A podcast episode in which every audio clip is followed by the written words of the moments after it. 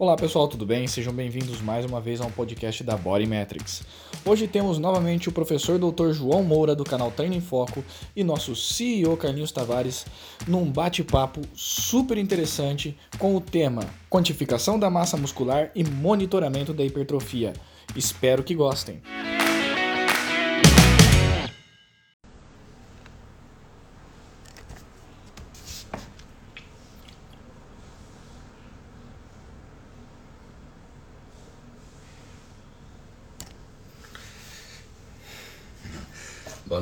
pessoal. Pessoal chegando aí. Everton, boa noite. Ana Carolina. Gian, Giana, Giana. Vamos hoje fazer uma live bacana com o João Moura. João Moura é professor doutor é, da área de, da educação física, né? Tem o canal dele no, no YouTube, Treino em Foco. Para quem não conhece, é um canal muito referência na área do, do, do treinamento, na área da, de educação física. E nós vamos trocar uma ideia com ele hoje sobre avaliação. E ele tá aqui, ó, já chegou na área aqui.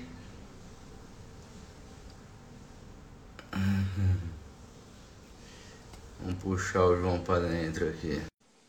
Abre um pouquinho isso aqui. Fala, Carlinhos. E aí? Como é que tá? Tudo bem? Tudo bom, cara. Tô aqui, meu, mais improvisado do que nunca. Tô fazendo a live numa cadeirinha de praia aqui, ó. Não tem nada aqui. É... Pô, mas tá na praia? Tá, tá curtindo uma prainha então, cara? Não, não tô curtindo, não. Tô, tô naquele projeto lá de fazer um, um estudo de mercado aqui da sua terra, né? E cheguei aqui ontem. E... Só que assim, nós estamos num apartamento aqui que a gente pegou que não tem nada, né? Nada. Assim, falei, nem, não tem nem onde eu sentar. Eu fui comprar uma cadeira, porque cadeira de praia tem, né? Mas praia que nada, né? Pegou uns dias frio, hoje tá frio, né, cara? Hoje um dia bem geladinho aí.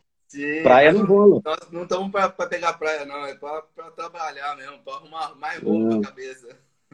É, mas podia rolar uma praiazinha no final do dia também, mesmo trabalhando, vale a pena, sim, né?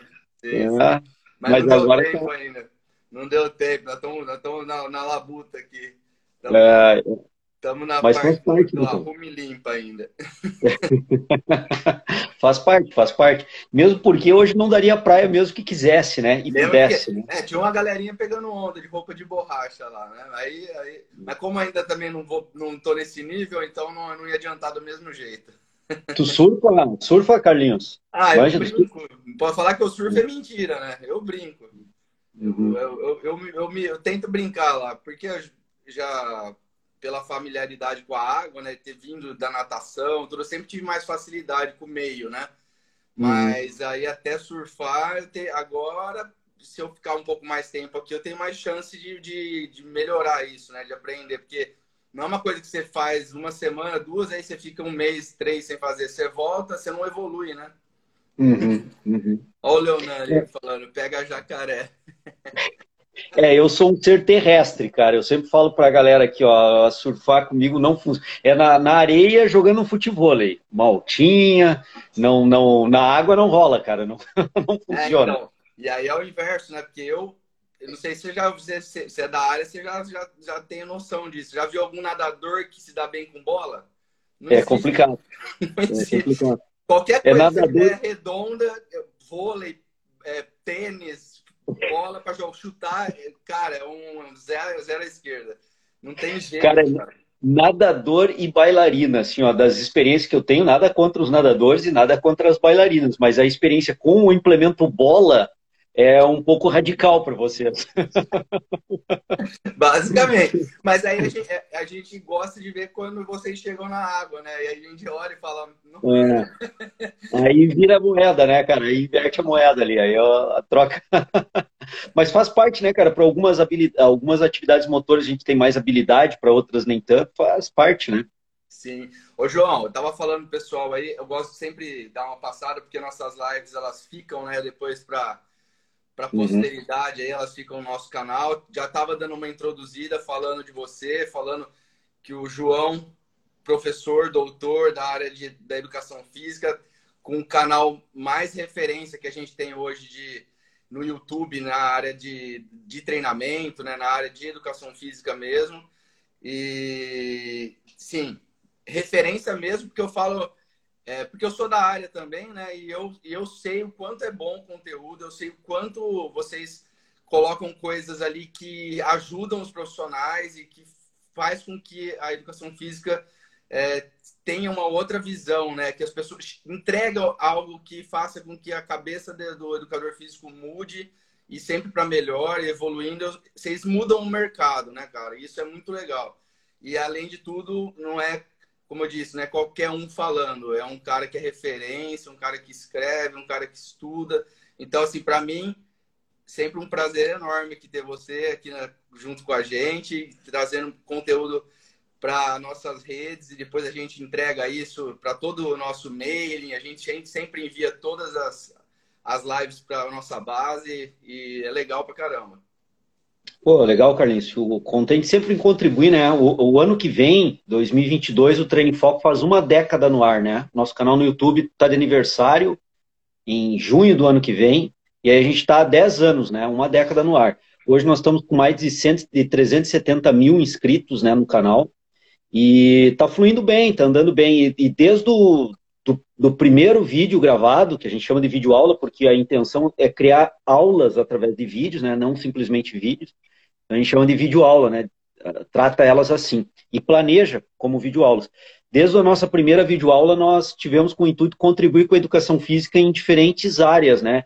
E nós viemos fazendo isso, algumas transformações vão acontecendo ao longo do processo, que é normal, e eu vejo como evolutivo também. Então, se pegar os primeiros vídeos lá do Treino Foco, dos primórdios, lá dos primeiros anos, o áudio peca um pouquinho, a gente ficava um pouco nervoso na frente das câmeras e tal. E hoje em dia já está muito mais evoluído, né? Inclusive o nosso respaldo científico também citando nos trabalhos. Mas a ideia é, sempre. É uma evolução constante, né? Na verdade, uma evolução não só desse aparato técnico, né? Mas vocês também, 10 anos a mais de profissional, é, de... é... vocês estão melhores hoje também, né? Então, vocês... é estão estudando mais, estão, então assim, são 10 anos de bagagem nas costas para entregar mais conteúdo de qualidade, né?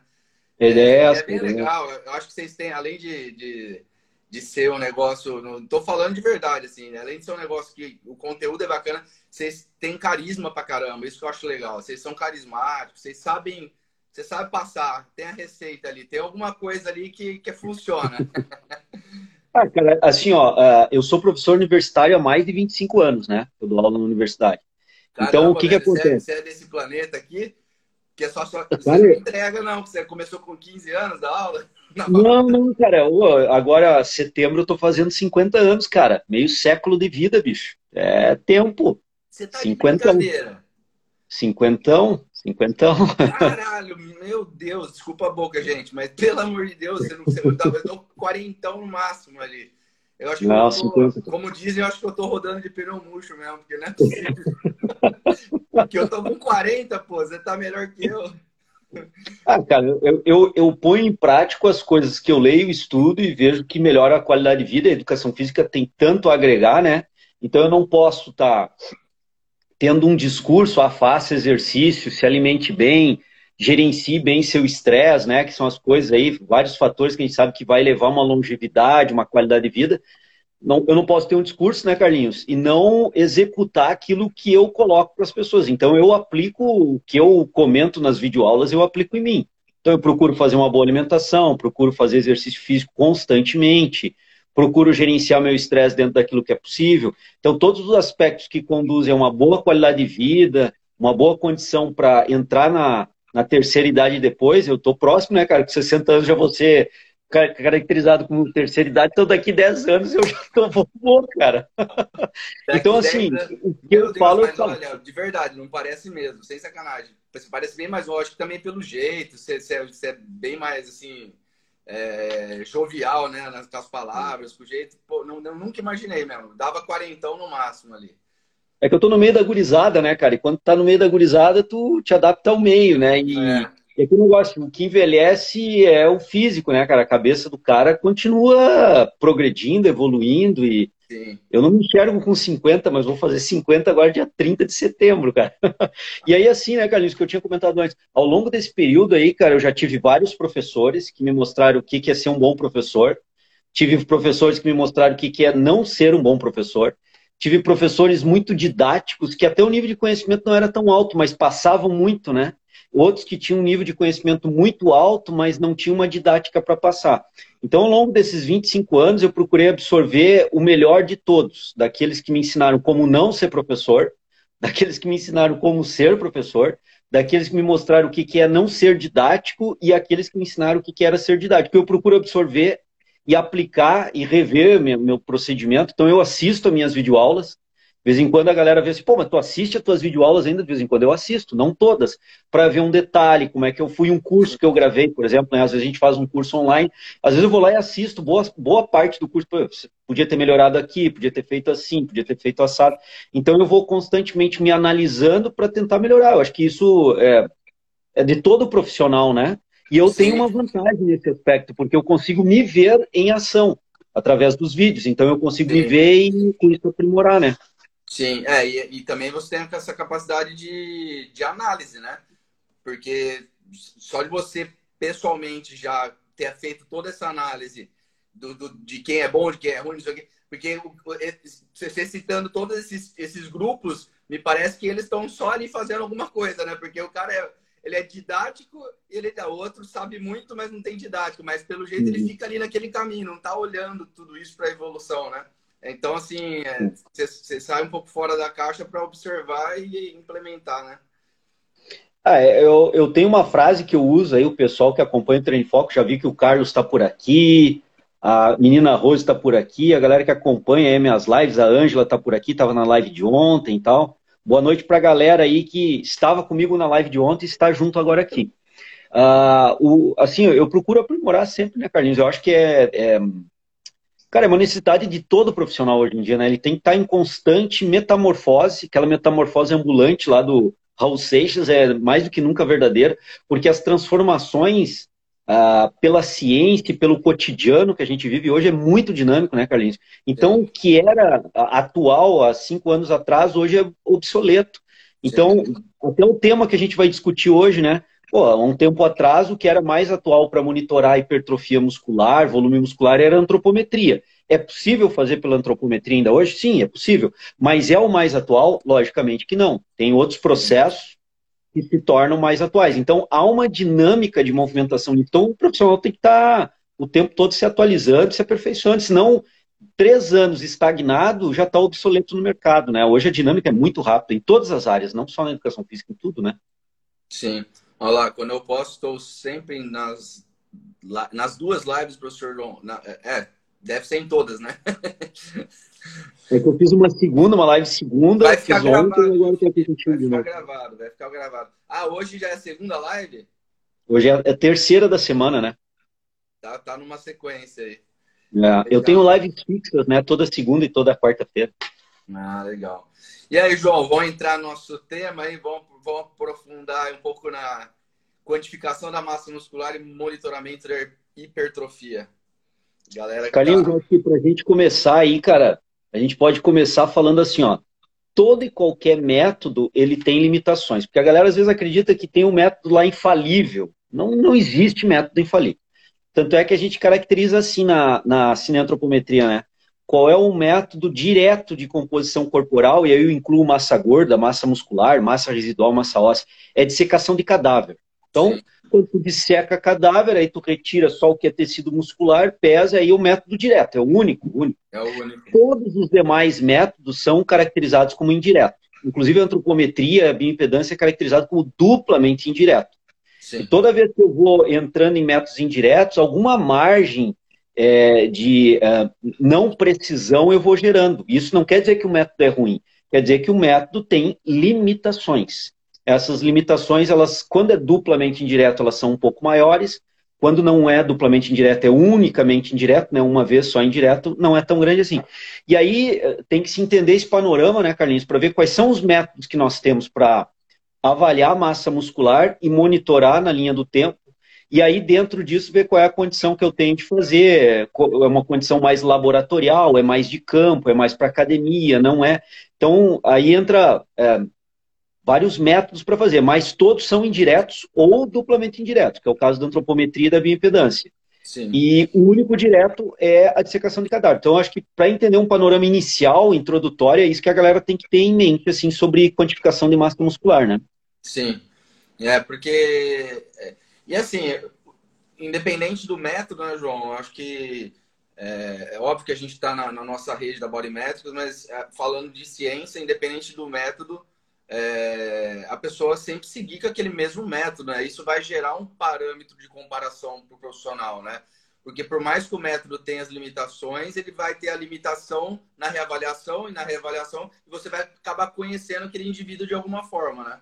Uhum, uhum. Então, assim, é. lógico que quem tem condições de investir mais, quem tem condições ou, ou que se prepara e, e para estar tá sempre evoluindo, é, tem, é, tem metodologias que entregam mais, né? Isso, é, isso com tudo na vida, né? Então, assim, é, um carro, né? Você, uma coisa é você comprar um Celta, uma coisa é você comprar uma BMW. Então, os dois são carros. Agora, o que, que é, a diferença está no que você recebe ali, né? De, de, de tecnologia, de, de retorno do investimento, né? É, hoje assim, né, Carlos, se a gente pensar em ciência, aí a ciência trabalha com uma quantificação da massa muscular muito rigorosa e o mais preciso possível, afinal de contas, é ciência, né? E aí são técnicas mais de cunho laboratorial, que não fica muito é, é disponível para o cara que está no front lá da academia, de uma clínica de personal trainer, ou atua né, individualmente como personal trainer. Então a ciência hoje tem como gold standard, né, o padrão ouro para avaliar a massa muscular, a imagem de ressonância magnética, que aí obviamente é um âmbito laboratorial. Ninguém tem uma condição de academia, de personal trainer, de estúdio de personal para fazer imagem de ressonância magnética com seus clientes. Mas é, uma, é o método indireto, tem uma margem de erro ali aceitável, extremamente aceitável, é o que a ciência tem como melhor hoje para avaliar. Né? Mas a partir dali, Carlinhos, tem a ultrassonografia, ela tem uma, uma, uma característica que eu vejo interessante, cara. Porque ela, digamos assim, o coringa. Ela é usada pela ciência, a ciência usa a ultrassonografia para medir espessura muscular, espessura de tecido adiposo e ver grau de hipertrofia pela espessura, né? Se usa muito isso. E aí não muito por arrasto, mais pontual. É como a ciência mais trabalha, né? Falando em Sim. ciência. Só que a gente aí, com o exemplo da Body Metrics, tem a condição de poder fazer no front também da academia. Claro que talvez algumas pessoas dizem, é, mas ainda é muito caro. Mas a gente tem que lembrar que, vamos lá, o meu carro ele tem aquele dispositivo, cara, de tu parar na rampa ele não voltar para trás. Ele tem três segundos ali que eu tiro o pé do freio e até pisar no acelerador e fica parado. Não me lembro como é que é a uhum. partida em campo até. Há alguns anos atrás, os carros que tinham esse dispositivo eram aqueles carros tipo BMW, são carro top. Hoje em dia o meu carro é um Ford Focus, é um carrinho bom, mas não é uma BMW e já tem o dispositivo. O que, que eu estou querendo dizer com isso? Que aquelas coisas que são é, é, tecnologias de alto valor, com o tempo elas tendem a ser incorporadas também ao senso comum. E eu vejo isso acontecendo com a ultrassonografia, sabe? Eu vejo que a ultrassonografia, devagarinho, ela vai penetrando, saindo do habitat da ciência, que é usado, e indo para o habitat mais do chão da academia que, por exemplo, se tu pensar assim, Carlinhos, hoje uma grande rede de academia ou uma rede de academia, ela já tem condições de acessar uh, o Body Metrics, por exemplo. Né? É, eu acho. Um personal trainer que fatura bem também tem condições. Então a gente já vê que aquele habitat científico de, de avaliação por ultrassonografia, ele está dizendo, por isso que eu digo que é meio coringa, porque ele, a ultrassonografia, eu vejo que é um método que a ciência usa e já é possível uh, o chão da academia utilizar também. Agora, é, então... imagem de ressonância magnética não é, a densitometria não é, então os outros métodos científicos ainda não são. A ultrassonografia, sim. Então, eu acho que é mais acessível do que, do que a gente pensa, assim, né? Porque, assim, o, o, eu acho que é uma questão mais cultural do que não ser acessível, né? Porque você, assim, tô falando de academia, porque às vezes eu, eu acho ele menos acessível até é, mais, menos ó, mais custoso para quem, por exemplo, um nutricionista que vai montar um consultório, ele tem que ter uma sala, uma mesa e uma ferramenta de avaliação. Então, essa ferramenta de avaliação é o, é o maior investimento dele, né? Agora, João, uma academia, cara, o Bodymetrics custa mais barato do que uma das uhum. esteiras que tem ali. Então, uhum. assim, a questão do que um, um aparelho, um crossover custa mais caro que o Bodymetrics. Então, assim, uhum. é questão da, do, da percepção do que é mais importante e menos importante. O cara, uhum. eu vou colocar em vez de 12 esteiras, eu coloco no, é, é, 11, ou coloco 10, coloco uma avaliação uhum. de qualidade. Ou colocar menos um leg press e coloco uma avaliação. Mas aquilo não vai comprometer em nada a academia do cara. Mas a, eu, no meu entendimento, não é, é, profissional mesmo, não puxando para a sardinha. Eu acho que a, a, a, avaliação ela vem antes de tudo. Então, assim, uma avaliação de qualidade bem feita é que vai determinar todo. A gente já falou disso em outras lives, né? Não é só de composição corporal, avaliação de força, avaliação de, de consumo de oxigênio, enfim, tudo isso vai, vai rodear o treino. É que aí a educação física ainda não está muito preparada para isso. Esse acho que é o que vai mudando com o tempo, né? Acho que não é nem a questão de poder aquisitivo, porque o cara ele pode tomar a decisão de trocar um aparelho por um body metrics. Assim. Uhum. E o investimento numa academia hoje, você sabe absurdo que é para montar uma academia. Então, ali no planejamento, a gente vai colocar. Ah, vamos colocar tudo e não vamos avaliar nunca. Então, aí não tem mesmo. Porque é. Para uma, rede não é nada. Um body. É, aí eu concordo plenamente contigo. Se tu pensar em uma academia low cost, por exemplo, o cara tem 40 esteiras, cada esteira valendo 30 mil reais. Então, o que que... Uma esteira já quase compra dois bodymetrics, né? Então, então, eu deixo de comprar uma esteira e posso comprar dois bodymetrics para aparelhar a minha sala de avaliação. Mas aí, Carlinhos, entra numa questão técnica que uh, uh, isso eu acho que a academia tem que evoluir, uma briga particular minha aí em prol de, de, de evolução da educação física, que, é, que, eu criei um hashtag, né, que é, é prescrição sem avaliação, prescrição cega, e não é apenas um hashtag, é uma verdade isso técnica. Como é que eu, João, vou fazer um treino para ti, Carlinhos? Então hoje tu me contrata, tu chega numa academia onde eu trabalho, tu me contrata como personal e eu faço uma anamnese do teu nome, tua idade, teu objetivo e já passo a fazer teu treino. É totalmente viável.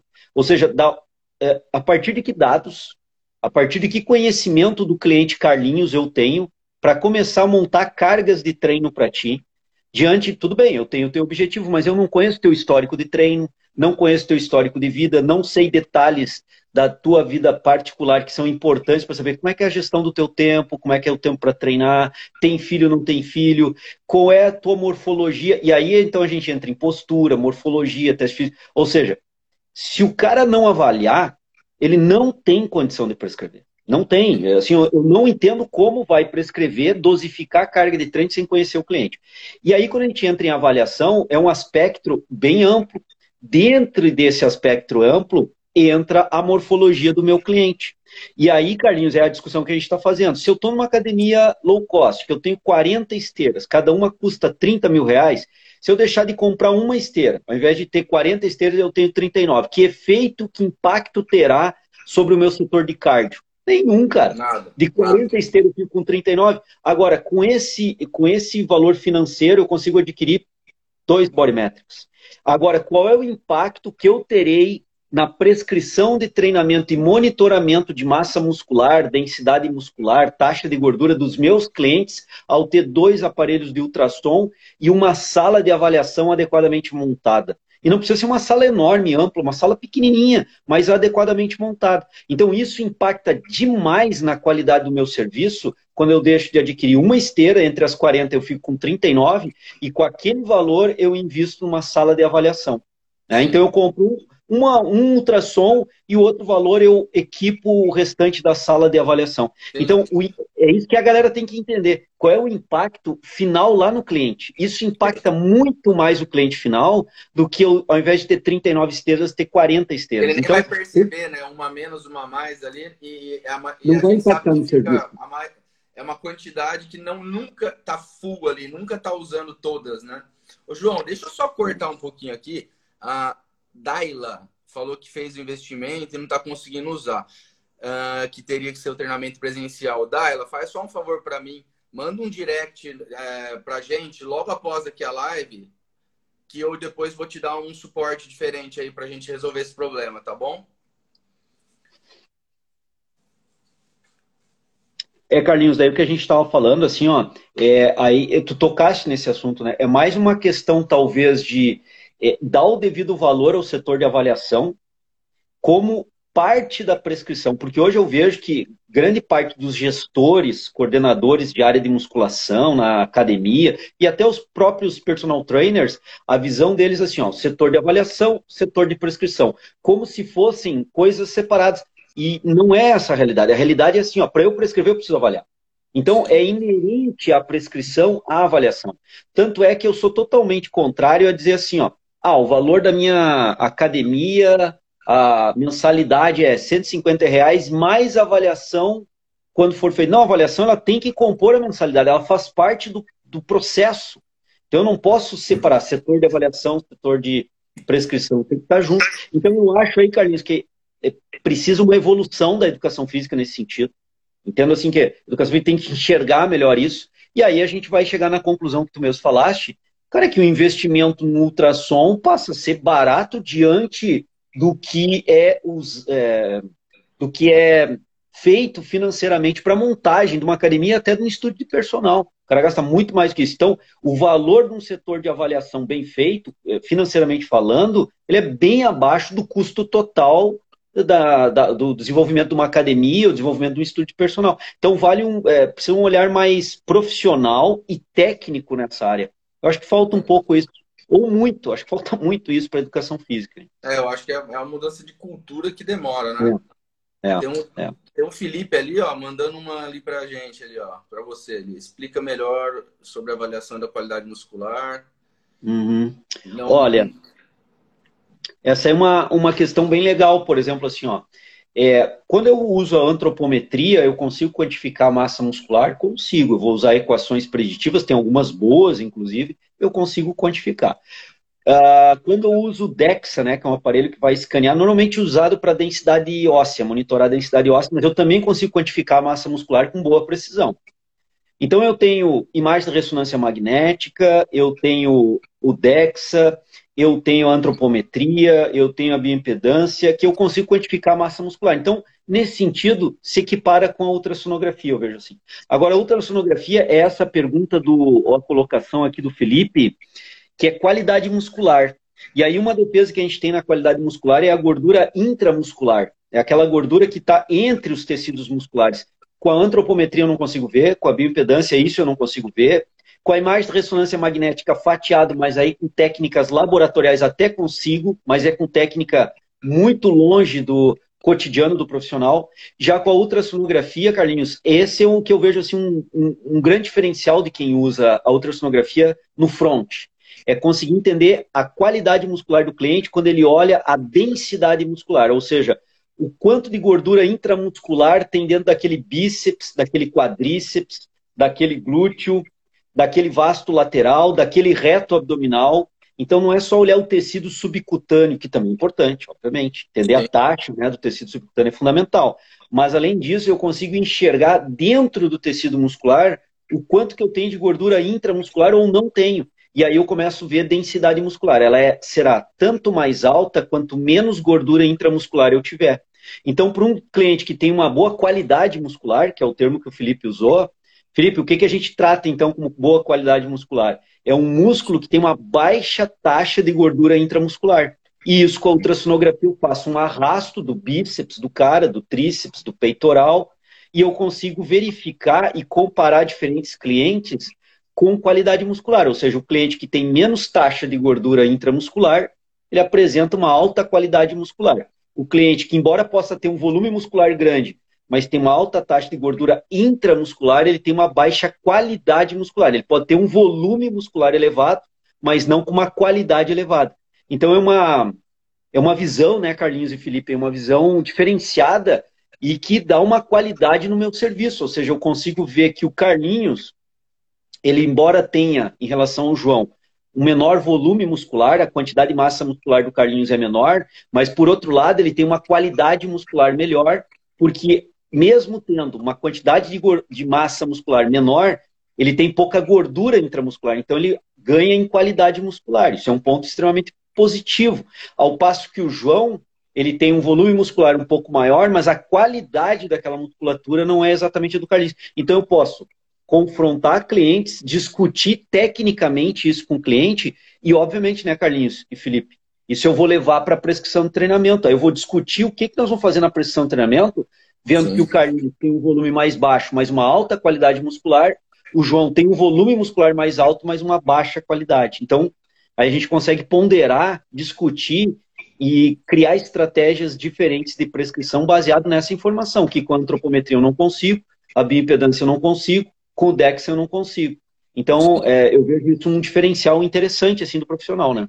O Felipe ele falou de, não, de ele não encontrou num, nenhum paper que abordou esse assunto, essa temática. Na verdade, Felipe, é, isso que nem você colocou ali agora, falando que a varredura gera ecos e reflexos diferentes, sonoros. Na verdade, ele vai gerar reflexos diferentes se você fizer a varredura em local diferente, né? se você não passar o ultrassom no mesmo exato local. É, esse é um conhecimento é, dessa ecogenicidade dos tecidos é, que é do profissional mesmo, é da tecnologia. ainda não tem estudo sobre isso, João, no sentido.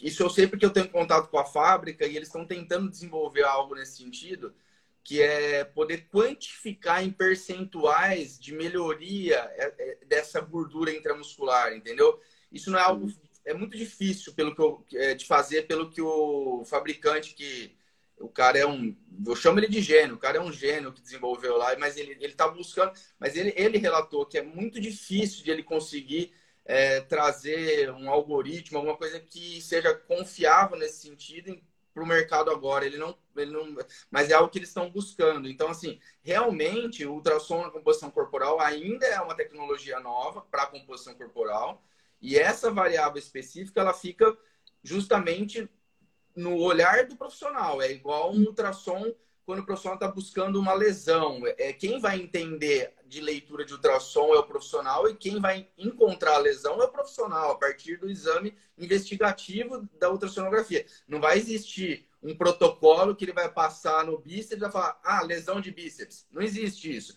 Então, é o caso da, da gordura intramuscular. A gente consegue visualizar isso quando ela, a imagem aparece mais pontos brancos refletidos nela, porque a gordura ela é mais densa no sentido de, é, de, de comparada com a água, né, que é o músculo, que é o, o músculo, a presença maior é a água dentro da célula muscular, e ela reflete mais o sinal sonoro. Então, ela marca mais na imagem. Quando ela não tem gordura intramuscular, o sinal sonoro passa mais livremente, retorna livremente e não gera nenhum tipo de reflexo ali. Então a gente sabe que a musculatura está mais limpa, né? Tem menos gordura. Esse é um conhecimento que é do profissional e ele vai conseguir ver isso claramente na imagem. A evolução disso, né? Melhoria, uma imagem comparada com a outra. Agora a gente não tem hoje falando, ah, você tem 40% de gordura intramuscular. Isso quem fala, quem diz que dá gordura segmentada é algumas balanças aí, forma que eu não acredito, mas. É... Aí eu, eu, vejo assim, ó, é, o Felipe está fazendo uma questão bem interessante, cara, mas se a gente comparar outros métodos também, o que nós estamos discutindo, a, a, densidade muscular, como é uma avaliação visual dos pontos brancos ali na imagem, né, da ultrassonografia, é uma avaliação qualitativa visual, ela não é uma, não é uma avaliação quantitativa. Quando a gente passa ponto, faz pontual, faz por arrasto, entre uma limitação do músculo e outra limitação, eu tenho uma distância, eu tenho uma espessura, eu quantifico, o Bodymetrics quantifica, as outras os outros ultrassom, ultrassons também fazem essa quantificação. Então, é uma avaliação quantitativa objetiva. Quando a gente vai para a avaliação da qualidade muscular, é uma avaliação qualitativa subjetiva, porque ela é visual subjetiva. Então, o que, que acontece? É o que se tem hoje para fazer com a ultrassonografia. Agora, se o rapaz lá, como tu falou, conseguir construir um algoritmo que consiga pegar uma determinada área, confrontar exatamente aquela determinada área com outra, identificar os pontos brancos e colocar em percentual daquela área, a gente já consegue quantificar em percentuais de uma determinada área. Mas aí uma evolução que talvez aconteça, talvez não aconteça. Hoje em Sim. dia, o que, que se tem?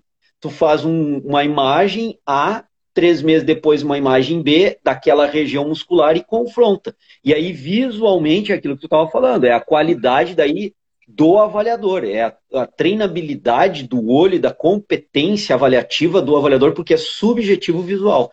Eu vou Sim. no subjetivo mas, no é visual. Mas é que, ao mesmo tempo, assim, eu, eu falo que ela é, é subjetiva no sentido de é, talvez ele tem que ter esse conhecimento, né, João? Mas é tão visual que não tem Sim. como eles é, é uma imagem toda cheia de ponto branco, a outra preta, você Sim. já sabe que ali melhorou a qualidade. É, Mas, muito... Carlinhos, quando, quando, eu falo que é subjetivo visual, não é que está depondo, por exemplo, assim, ó, na postura, avaliando postura, vamos lá.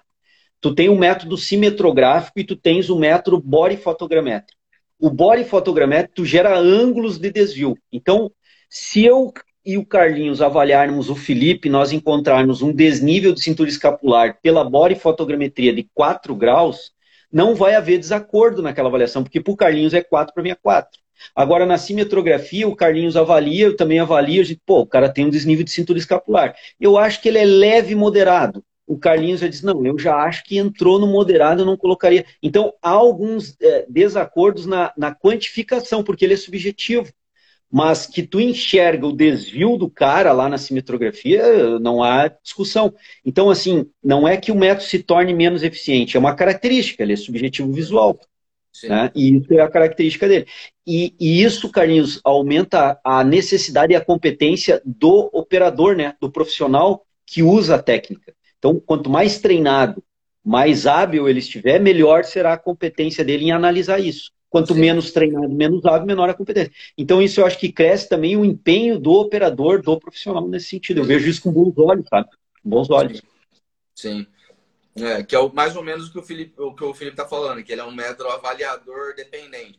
Ele é, é, é, avaliador dependente, né? O cara tem que saber manusear mesmo o equipamento, o ultrassom. Se ele não souber manusear, ele nem escanear ele direito, ele vai fazer o trabalho, né? Então, ele, ele e é, é, o que eu acho legal, né? Muito melhor é. do que subir numa balança onde a secretária aperta o botão e você pega uma fitinha lá e acha Carlinhos, que tá certo. Vamos fazer um comparativo assim, ó, sem querer defender, mas vendo os fatos, né? Analisando assim, friamente. A antropometria é avaliador dependente. Porque Sim. se eu não demarcar certo ponto da dobra cutânea tricipital, eu estou medindo em lugar errado. Se eu não definir bem o, ponto da suprilíaca, eu estou medindo no lugar errado. Se eu manusear errado o adipômetro, posicionar ele errado, eu deformo a dobra e vou ter uma dobra alterada da medida subcutânea do cara. Então, também é avaliador dependente. Agora, a bioimpedância. A bioimpedância, a gestante não pode fazer se o cara está tomando algum medicamento ah, que retenha líquidos no corpo, ele não pode fazer bioimpedância porque ela vai jogar uma corrente elétrica ali se o cara estiver hiperidratado ou hipoidratado, vai alterar o resultado. Ele tem que estar eu hidratado. Então eu tenho uma dependência. Se a gente olhar o protocolo a fio da bioimpedância para ser feito, eu preciso confiar muito no meu avaliado, porque eu dependo dele para N fatores, inclusive principalmente hidratação. Então, de repente, ele está tomando um medicamento que ele nem sabe que altera a taxa hídrica dele, porque é para outra coisa, mas tem um rebote ali, e isso altera a taxa hídrica dele quando eu jogo lá a corrente elétrica no corpo para ver a reatância lá e fazer o cálculo, está dando um valor errado. Porque é avaliador é dependente do avaliado, não é dependente do avaliador. Então, assim, para fechar minha, minha visão, eu prefiro métodos que dependam da minha competência para fazer do que métodos que dependam do meu cliente. Então, eu estou na mão do cliente quando eu faço uma bioimpedância, porque se o cliente cumpriu todos os quesitos a fio, tem protocolo que fala até assim, ó, se o cliente chegar, tem que pedir para ele urinar, tem que ir no banheiro e tal, para ter a taxa hídrica eu hidratado. Quer dizer, será que se cumpre tudo isso? E aí, é. de uma avaliação para outra, o cara pode ter uma modificação, um dia está um pouco mais hidratado, um dia está um pouco menos, isso altera o resultado. Então, eu prefiro ser avaliador dependente, como antropometria e ultrassonografia são, né? Sim. Sim. Uh, meu áudio é pessoal tá reclamando, já a terceira pessoa que fala que tá baixo no áudio. Você tá me ouvindo bem, João? Eu, tô, eu vou falar um pouco bem. mais alto aqui, porque eu não tenho fone aqui. Eu te ouço bem, Carlinhos, estou te ouvindo bem. o Felipe colocou do inchaço muscular o pump, né? A ultrassonografia é extremamente usada para medir esse inchaço muscular, o pump, né? E tem um trabalho, Felipe, não sei se tu conhece, que é de 2020, se eu não estou enganado, do Iroto, que ele fez uma, uma correlação entre o inchaço muscular agudo medido com a ultrassonografia, o pump, né, aquele agudo, mediu os caras, botou os caras a treinar, os caras ficaram com pump, aquele inchaço agudo, mediu de novo. E aí ele fez um trabalho crônico de hipertrofia e tentou associar aquele inchaço agudo do treino com o processo hipertrófico crônico. Ele achou uma correlação que não é muito alta, mas algum nível de. Ó, Felipe disse que, que leu aí. Então tu viu ali que eles acharam uma correlação, né, Felipe? Não é uma correlação muito alta, mas eles acharam uma correlação entre o PAMP, né, o inchaço muscular medido com a ultrassonografia, e o processo crônico de hipertrofia. Tem alguma, tem alguma relação, então tu pode associar até um certo nível. Ah, curiosidade agora, é, essa relação você fala em que sentido? É, é, qual, que, qual que foi a correlação que eles encontraram, João? Agora eles, fizeram, eles fizeram uma correlação, a mais alta uh, do, do, dos processos que eles fizeram, se eu não me engano, foi a correlação de Pearson lá, R.35 ou R.39. Eles, eles, esse pump indica que, por exemplo, no caminho final ele chega ali na hipertrofia depois é... Seria um elemento. O, que eu leio desse artigo, o que eu tiro para mim é que a correlação não foi alta. Então, por exemplo, o meu professor de estatística falava, né? Tu tem uma correlação de ponto 30 e tu calcula o coeficiente de determinação, tu encontra lá 19, 18% de associação entre o pump e a hipertrofia. Então quer dizer o seguinte, que o processo hipertrófico final, ele tem uma influência um pouco abaixo de 20% do pump. E os outros 80%, o que estão influenciando lá na hipertrofia? Bom, aí é a dieta do cara, o tipo de treino, são as outras variáveis. Mas o que o trabalho do Hiroto lá mostrou é que existe uma certa influência do pump, nesse sentido, na correlação estatística que ele fez. Mas um peso, Carlinhos, de menos de 20%. Por isso que tem que é, manjar um pouquinho é, de estatística para ver a correlação. Eu, eu achei interessante assim, né? porque o pump é, o Felipe está tá interagindo ali. A quantidade de pump indica a quantidade de hipertrofia teoricamente. Mas aí eu, eu que eu fui mais longe com a minha cabeça aqui. Porque, é, teoricamente, é, esse cara vai hipertrofiando, ele vai crescendo. 20% né? para menos esse teórico, tá? Isso tem que deixar claro. Assim, qual é o grau de influência? 20% para menos. E os é outros 80% um que levam hipertrofia? Ele vem crescendo, né? Hoje o pump dele é um que indica um tamanho, vamos dizer. Amanhã ele tá daquele tamanho. Aí ele tem um pump que indica outro tamanho, outro tamanho. Aí chega o cara, fica o Ronnie Coleman lá e. é que a correlação que eles viram, Carlinhos, é assim, ó, se tu teve um grande pump do treinamento, tu hipertrofiou mais cronicamente no final do uhum. período lá de intervenção.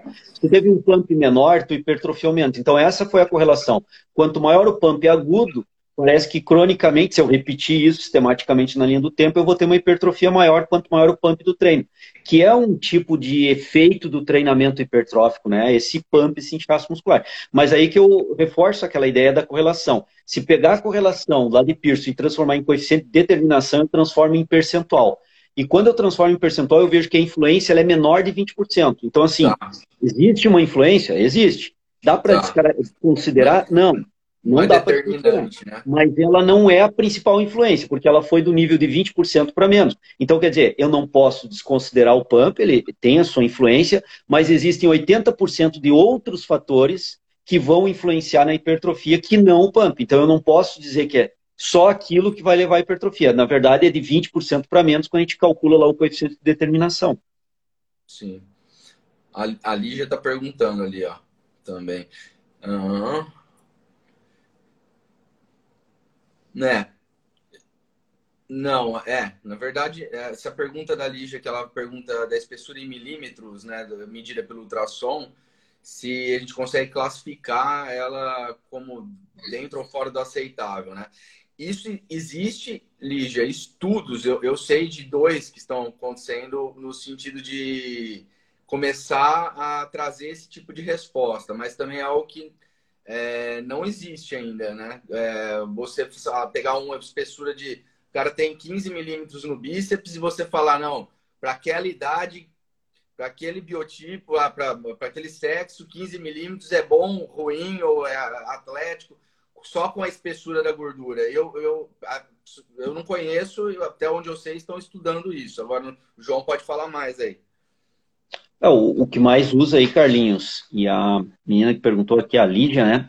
Lídia, o que mais usam é pegar essa espessura de gordura, similarmente o que se faz lá na antropometria. Joga numa equação para essa equação transformar em gordura. Aí a galera fala, ah, mas na, na, antropometria eu pego uma dobra de gordura e com a ultrassonografia eu não pego dobra, eu pego a espessura real da gordura. Mas as equações, elas foram ajustadas para o método de ultrassonografia. Não pode usar, por exemplo, a mesma equação como está lá do Jackson e Pollock sem as correções, sem o ajuste. Por quê? Porque a equação de 1978, que a galera usa pra caramba aí do Jackson Pollock, o cara pegava a dobra da gordura, ele monta uma dobra e ele pinça e está medindo duas, uma bicamada de tecido adiposo. Está medindo uma bicamada. Na ultrassonografia é uma camada só, é a camada real. Então, essas equações elas são ajustadas para a ultrassonografia. Eu pego ali a espessura, jogo nessas equações, inclusive de Jackson e Pollock, e vou ter no final o percentual de gordura da pessoa. Então é muito parecido a antropometria nesse sentido, só que não pega uma bicamada de tecido adiposo. E aí, Carlinhos, uma coisa que a antropometria faz, eu, eu acredito que a ultrassonografia possa fazer, principalmente com adolescentes, que as equações para adolescentes são muito complicadas, porque ele muda muito a taxa hídrica, o desenvolvimento da massa muscular, a fase do estirão, aquele negócio do, dos hormônios se alterando, né? Então é muito difícil construir equações para adolescentes. Então a galera trabalha muito no meio escolar com somatório de dobra, que eu vejo bem interessante. Ao invés de tu ter lá o percentual de gordura, tu vai ter o somatório total de algumas dobras no corpo. E aquele é. somatório total representa uma quantidade de gordura. A mesma coisa para fazer com a ultrassonografia. Se cinco meses depois eu voltar a medir aquele adolescente e aquele somatório total diminuir, significa que ele diminuiu gordura. Eu não sei o percentual. Mas eu também não preciso estar amarrado no percentual. Eu tenho que ver se ele está emagrecendo ou está engordando. E com o somatório, eu tenho uma distribuição de gordura naquele somatório, então eu estou representando segmento de membro superior, segmento de coxa de membro inferior, região do tronco antero superior, antero inferior, póstero superior na subescapular. Então eu posso pegar diferentes regiões, compor aquele somatório e aquele somatório representar uma distribuição de gordura do cara por somatório. A antropometria em estudos com escolares já faz muito isso há há muito tempo. A ultrassonografia eu, pode fazer a mesma estratégia, mesmo. Eu, eu, eu acho assim que, pensando no, no, no adipômetro, eu, eu, usa, eu usaria, se eu, se eu trabalhasse com o adipômetro, eu usaria ele desse jeito. Eu, eu, eu, eu desprezaria as equações, eu trabalharia com somatório de, de pregas. E, e com body metrics, da mesma forma que profissionalmente atuando, você tem as duas formas de atuar, mas é, a imagem te, pela imagem você consegue fazer esse trabalho também, né? É, vamos descartar as, equa as equações, né? E você fica com algo. Porque é, eu poderia dizer que o cara pegar uma prega, me corrija, tá? Uma prega por si só e só trabalhar com a prega, aquela avaliação ela passa a ser mais, vamos dizer, não a direta que é a dissecação, mas ela fica quase que indireta ali, né? Não tem influência de nada. Você não está usando aquilo para uma equação, para predizer algo. Você está falando, é 5 milímetros de gordura. Parei por aqui. Carlinhos, olha só, aí é, é, entra, aí nós estamos entrando bem aprofundado aí no desenvolvimento de equações preditivas, né, cara? No Brasil, tem dois pesquisadores que, no meu entendimento, são os maiores desenvolvedores de equações para a população brasileira. Professor Cândido Simões Pires Neto e professor é, Petroski, Edno Luiz Petroski. Os dois já estão aposentados e tal, mas se pegar na literatura nacional, validação e desenvolvimento de equações, vários estudos eles estão presentes, ou como orientadores, ou como uh, desenvolvedores do projeto. Por exemplo, o professor Edio Luiz Petroski, ele terminou a tese de doutorado dele em 1995 na Federal de Santa Maria, eu era aluno de graduação na Federal de Santa Maria. E eu fui cobaia do estudo de tese de doutorado dele, onde ele desenvolveu oito equações para o masculino e oito equações para o feminino. Então aí o que, que acontece, né, Carlinhos? Quando a gente desenvolve equações, aquelas equações elas têm é, é feita por análise de regressão múltipla, que é uma estatística bem pesada, bem complexa. Nessa é, é estatística chamada análise de regressão múltipla, nós desenvolvemos as equações.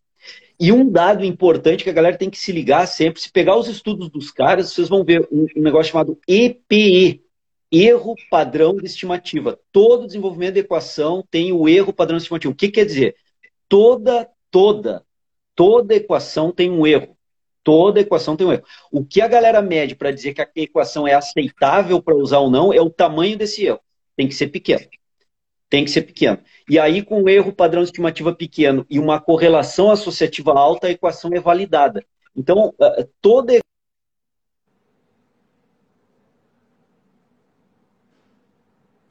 Deu uma travada aqui para mim. Travou aí para ti, Carlinhos? Travou, voltou agora. Não sei onde que parou aí na minha colocação. É da, da... Você estava falando que toda equação tem um erro e. É o erro padrão de estimativa. Isso sai na estatística da equação. Então tem que ter um erro pequeno e uma correlação múltipla grande. Então, correlação é o quê? É o medir aquelas dobras, jogar na equação e dar muito perto do percentual de gordura, o mais perto possível. Isso que eles medem com correlação múltipla. E o erro padrão estimativo. Então, todas as equações têm isso. Se a galera começar a estudar um pouquinho análise de regressão múltipla, vai ver o que é isso que é feito. Então, todas as equações têm isso equações usando ultrassonografia, equações usando a antropometria. E aí, Carlinhos, me permite, eu queria colocar um caso que aconteceu comigo num curso, cara, que assim me marcou demais, né? Essa questão de medir o ponto da dobra ou fazer arrasto. É, eu estava ministrando um curso uh, uh, aqui em Santa Catarina, o pessoal do CREF daqui, e aí eu chamei a galera da plateia, eu estava trabalhando com antropometria e ultrassonografia, com bodymetrics, né? Chamei a galera da plateia para mostrar, para a galera ver como é que fazia. E eu medi dobra cutânea tricipital do cara com antropometria e fiz arrasto da face posterior do braço dele para ver a taxa de gordura naquela região. Fiz o mesmo com uma menina. Cara, e deu uma coincidência assim absurda, incrível. Aconteceu as duas vezes no mesmo curso com as mesmas pessoas. O que, que aconteceu? Eu medi a dobra cutânea do menino da menina e deu um valor X. Vamos jogar aí 10 milímetros. Eu não me recordo quanto o valor. Mas quando a gente fez o arrasto, Carlinhos, e aí é uma outra vantagem que eu vejo quando se usa ultrassonografia, é que a gente vê a espessura de gordura desde o cotovelo até o ombro, do ombro até o cotovelo. Então eu vou do proximal ao distal. O que, que aconteceu, Carlinhos e a galera que está acompanhando aqui? Assim, por é, efeitos do acaso, os dois caras, o menino e a menina, no ponto da medida da dobra cutânea, quando eu fiz o arrasto, a gente consegue ver que aquele ponto a taxa de gordura era maior. Ou seja, proximal e distal, a gordura, a espessura era menor. Medial, que é o ponto do tríceps, a gordura era maior. Então, quando eu vou pontualmente medir, eu posso incorrer nesse tipo de erro que é metodológico, não é um erro de má fé do, do pesquisador ou do avaliador. É que a pessoa tem uma distribuição de gordura que justamente no ponto do protocolo de medida ela tem uma espessura menor ou maior que o normal dela. Carlinhos, isso tanto é verdade que a ciência hoje está estudando não mais um ponto de medida. A ciência estuda no mínimo três pontos. Então, por exemplo, eles querem ver hipertrofia hoje do peitoral maior, eles não pegam só um ponto eles pegam um ponto proximal, um medial, um distal, para poder ver como é que é o comportamento ao longo do músculo. Tanto é verdade que a galera que está lendo ciência aí, né, está lendo os artigos mais recentes, já viu, inclusive outros professores falando, da hipertrofia não homogênea, ou hipertrofia heterogênea, ou hipertrofia não uniforme. Os caras começaram a ver que quando aplicam um treinamento, cadeira extensora, o reto femoral não hipertrofia na mesma proporção ao longo do reto femoral. E como é que eles conseguiram ver isso, Carlinhos? Porque eles mediram em vários pontos. Se tivesse Sim. medido num ponto só, não conseguiria enxergar isso. Então é um avanço da ciência que mostra que tanto a gordura quanto a hipertrofia, ela não é uniforme, ela dependendo do exercício, dependendo das condições submetidas o músculo ao treinamento, aquela hipertrofia ela é heterogênea ou não uniforme, ela tem maior ganho de proporção hipertrófica num ponto do músculo e no outro ponto do músculo pode não ter o mesmo ganho de proporção hipertrófica. Isso é muito legal. Isso é um avanço muito importante para a nossa área. Isso, isso é interessante que é, um pouco da, da, experiência de avaliação que eu tenho, é, a maioria das vezes de pegando mulher a, na parte tricipital, elas costumam acumular mais proximal. Não sei se já pegou essa situação. Então, mais proximal, uhum. a dobra ela vem grande e ela vem diminuindo. Assim, meio uhum. é, falando na maioria das vezes, é, tem mulher que vai ter mais distal, mais gordura. E é, aí o protocolo ele, ele se limita àquele ponto, né? Que não necessariamente é o ponto que ele tem mais gordura, né? É, é, pode, uhum. Nesse caso, você deu certo de ser justo no ponto, né? Uhum. Mas, uhum. porque se a pessoa. Eu não, é aí é o que você falou, né? É uma questão do, do protocolo, né? Não tem como vai entrar no bolo lá, né? Não tem como a gente uhum. é, ficar preso a isso, né? Porque um vai ter a gordura ali, o outro não vai ter, e o protocolo é o mesmo, né? Então. É, mas aí. Inclusive, é o mesmo ponto de extração para o ultrassom também, né? Então, uhum. é, uhum. é, é, a questão da equação, né? Limitação da, da de, de uhum. todo método duplamente indireto, né? E aí, Carlinhos, um, um, isso eu, eu, vejo como um avanço da área da antropometria, da área da ultrassonografia, da própria ciência, né? Então, ao invés de se atrelar hoje a, a medir um ponto de gordura ou músculo só naquele ponto protocolado, por exemplo, antropometria, bordo lateral do acrômio, extremidade do olecno, face posterior do braço, ponto medial entre bordo lateral do acrômio e olecno. Marca ali, ali vai medir a dobra cutânea, ali vai medir o perímetro. Só que ali eu não tenho a visão da distribuição ao longo do segmento braço, né? E quando eu faço um arrasto pela ultrassonografia, eu acho mais interessante, porque a imagem que vai formar na tela para mim é uma imagem da continuidade da face posterior do braço. Então eu consigo ver claramente isso que tu falou. A região proximal ao ombro tem uma taxa, uma espessura de gordura maior. E é, conforme eu vou me aproximando da região do cotovelo, distal ao ombro, portanto, eu vou diminuindo aquela taxa de gordura. Então, para alguns eu posso ver isso mais claro, para outras pessoas talvez mantenha a proporção, porque aí eu começo a ver de pessoa para pessoa como é que está a distribuição da gordura ao longo do segmento, no caso aqui do braço, pode ser da coxa. Né? Então eu começo a ver por arrasto. Eu acho isso é, um, algo muito importante, porque a gente consegue ver diferenças entre as pessoas. Por exemplo, a gente tratou de mulheres e gordura do tríceps. Com a antropometria já me aconteceu o caso assim, ó. Eu medi a dobra cutânea do tríceps da menina, dá lá 27, 28 milímetros, que é uma dobra já razoável, mas eu observar que na região mais proximal, mais para cima, a dobra seria maior. Então, se, pô, se eu pegasse aqui, eu teria visto uma dobra maior. E se eu pegasse mais abaixo, teria visto uma dobra menor. Então, quer dizer, o quanto que essa dobra nesse ponto está representando isso que eu estou vendo. Estou vendo que acima tem mais e abaixo tem menos. Então seria melhor pegar uma dobra mais proximal, uma dobra medial e uma dobra mais distal. Com a ultrassonografia tu faz um arrasto e tu já tem a visão na tela do proximal ao distal. Pô, isso é uma baita vantagem avaliativa. Tu consegue enxergar coisas que tu não conseguia enxergar antes. E como, e como a avaliação, na minha, na minha meu ponto de vista, para ser uma coisa fidedigna e, e, e, que você possa utilizar mesmo na prescrição, ela é individual, né? ela é daquele indivíduo, então é isso, isso passa a ser mais fantástico ainda, né? Porque você vai conseguir comparar ele com ele mesmo, aquela, aquele uhum. segmento, não uhum. só a gordura, quanto a espessura de músculo, né?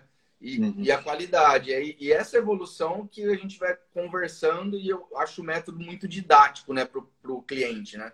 Porque uhum. ele vai entendendo, ele vai vendo junto com o, profissional essa evolução, né? Porque a imagem, uhum. uma vez que ela está laudada, ela fica muito didática, né? Para o uhum. paciente ou para o cliente compreender, né? E eu acho que isso, na minha prática, é, quando eu atuava ainda, é, eu percebia que isso gerava uma consciência muito maior do, do, do cliente para o trabalho, para o que ele estava fazendo ali, e uma aderência também. Ele, ele comprava mais a ideia, porque agora ele está entendendo algo que para ele era um, é, é, o cara era só preso na balança, né, João? E, e, aí o cara não interessa, eu quero emagrecer. Eu, já, eu pegava a menina para avaliar que tinha 50 quilos e é, é, falsa magra, era magra, visualmente magra, 50 quilos e quer emagrecer, mais ainda. E aí, só que você pegava e fazia o scanner no tríceps da menina, cara, o, o, o bíceps, o tríceps era meu dedo e a gordura era três dedos. Então, e aí você mostrar isso para a pessoa e falar, é, você precisa ganhar músculo. E não necessariamente isso vai impactar na balança. Pode ser que você fique os mesmos 50 quilos, mas é, você não precisa perder peso, você precisa mudar a sua composição corporal. E a pessoa passa a entender quando ela vê, porque ela não acredita até então, não vai acreditar. Passa a fita métrica e pesa, ela vai continuar falando: eu tô gorda, quero emagrecer, quero perder. Uhum. E, e não, não viu que a musculatura dela tá um lixo, né? Que ela vai chegar com 60, 70 anos e vai ser a que vai para cadeira de roda, porque não vai conseguir andar. É que ela não enxerga, né, Carlinhos? Ela não tem a visualização disso, né? E quando ela tem a visualização, tu ganha poder didático para explicar, né? E aí está colocando uma situação pedagógica. Eu defendo muito isso, em, em, todos os parâmetros da educação física, né? Pô, explica para o teu cliente, mostra para ele por que é importante um controle postural, por que, que aquele exercício ele tem que fazer diferente dos outros, porque ele tem um problema lá no joelho que impede que ele faça com amplitude total e para ele tu restringiu a amplitude. Por que, que para aquela cliente tu não fez aquele exercício? Ah, porque ela tem uma determinada característica postural que não pode. Então, eu, eu defendo, Carlinhos, eu defendo muito o profissional ser o mais pedagógico possível, explicar, ensinar para o cliente o tempo inteiro. E na parte da avaliação, idem. Eu tive uma cliente aqui, quando eu, quando eu trabalhei com uma. Tive uma clínica de personal trainer aqui em Blumenau. Ela era arquiteta, uma arquiteta bem conhecida da cidade aqui. E assim, quando depois eu discuti com ela, uma falsa magra. Porque com roupa, ela era uma mulher alta, 1,80m, pô, mulher linda, cara. Então, as primeiras vezes que ela entrava lá na, na clínica, pô, a galera parava para olhar, pô, mulher bonita. Só que assim, o interessante é que a primeira vez que eu medi ela com antropometria, eu fiz área magra e gorda do braço, ela tinha 48% de área gorda do braço. E eu, não era um braço grande, mas era um braço normal. Só que a constituição daquele braço era muita gordura. Só que daí eu tive que fazer um desenho de um corte transversal do braço para mostrar, ó, aqui tá teu úmero, aqui está o teu bíceps, o teu tríceps, esse aqui é o teu anel de gordura, isso aqui é 48% do teu braço e tal. Então, quer dizer, eu tive que criar um artifício, porque eu usei antropometria para poder explicar. Ela entendeu, mas uma mulher arquiteta que tem um conhecimento até de geometria extremamente avançado pela, pela profissão dela, né? E tanto marcou isso, Carlinhos, que toda vez que eu fazia avaliação com ela, ela não me perguntava qual era o percentual de gordura que tinha melhorado, ela queria emagrecer e precisava. Ela me perguntava, João, quanto é que está a área gorda do braço? Era o que ela queria saber. Ela chegava, a primeira coisa que ela perguntava nas, nas outras avaliações era a área gorda do braço. Então isso marcou. E isso me marca também porque, pô, é, a gente conseguiu explicar para ela uma forma didática que ela compreendeu que aquilo também era importante. E justifiquei para ela, Carlinhos, a importância de fazer um trabalho de força hipertrófico para braço. Porque a princípio ela não queria, ela queria emagrecer. Aquela ideia que muitas mulheres que não são da área do fitness têm, né? Tem que emagrecer só um pouco. E com aquele desenho, com aquela informação, ela viu, não, peraí, se eu emagrecer, meu braço vai ficar muito fino, porque 48% do, da área do braço é gordura. E ela compreendeu, tanto é que marcou, né? Toda a reavaliação, ela me questionava primeiramente isso. Então é legal a gente ver esses parâmetros para a galera que nos acompanha aqui também ter assim, ó, pô, esses são parâmetros que eu tenho que discutir com o cliente, pedagogicamente, educar o cliente, porque isso vai responder positivamente para mim, isso vai voltar positivamente para o meu trabalho. O cliente vai ver que eu entendo do que eu faço e eu estou preocupado com a mudança dele, mas uma mudança técnico-científica, né? Que eu não posso só cumprir o objetivo dele. Eu estou mostrando que além dela querer emagrecer, ó, vai ter que hipertrofiar braço. Isso, isso na prática, João, mercadologicamente falando, eu, eu, eu, também tive do outro lado, né? Como você teve, eu também tive clínica, 15 anos. Na prática, uh, isso gera muito. A gente sabe que a, a, aderência do aluno não é grande em academia de, de baixo custo, é uma rotatividade absurda. Na clínica, menos, né? O profissional ele tem mais poder de, de segurar o cliente, mas isso ajuda muito na aderência do cara. Ele, ele, ele fica muito mais ligado àquilo que ele está fazendo no trabalho. Ajuda até para o mercado do cara, porque no final das contas, o cara quer ser um bom profissional é, estudar, ter a tecnologia, ter bons equipamentos, porque ele quer, no final das contas, ter melhores resultados financeiros. Né? Ninguém está ali. É, não é caridade, né? O profissional estuda para ser recompensado e a forma de recompensar é ganhar dinheiro. E se o cara não tem a aderência do cliente dele, se o cliente é entre sai, entre sai, entre sai, o cara às vezes não saca qual que é, né? Ele não, não se liga que o, ele entregar mais, entregar essa dessa forma que você falou, né? Não só na avaliação, mas em todo o trabalho, de forma didática, mostrar o quanto você tem conhecimento para o seu aluno, é... faz toda a diferença no final. O cara é seu aluno, ele é seu aluno para sempre. Ele não é, ele não quer saber de outro. Agora, uhum. o cara é acomodado, que é limitado, que não quer saber, o 3 de 15 lá, o 3 de 15 da sala de musculação, esse cara ele é dispensável, né? Então o aluno vai para outro lugar ou para de fazer simplesmente que é mais, sim, que é mais danoso ainda, né? Para para população, para o mercado, para pessoas, porque muitas, muitas pessoas não têm o hábito de ir para academia, não gostam. Quando chegam lá, se deparam com uma situação dessa, o cara volta, aí o cara só vai lá daqui uns 5 ou 10 anos, quando o médico uhum. dele mandar ele ir. Então, uhum. assim, é muito ruim isso, né? Para uhum. o mercado como um todo, né? É perfeito, Carlinhos. Eu, eu coloco assim para os alunos, né? Não, hoje em dia não basta ser bom, tem que mostrar que é bom.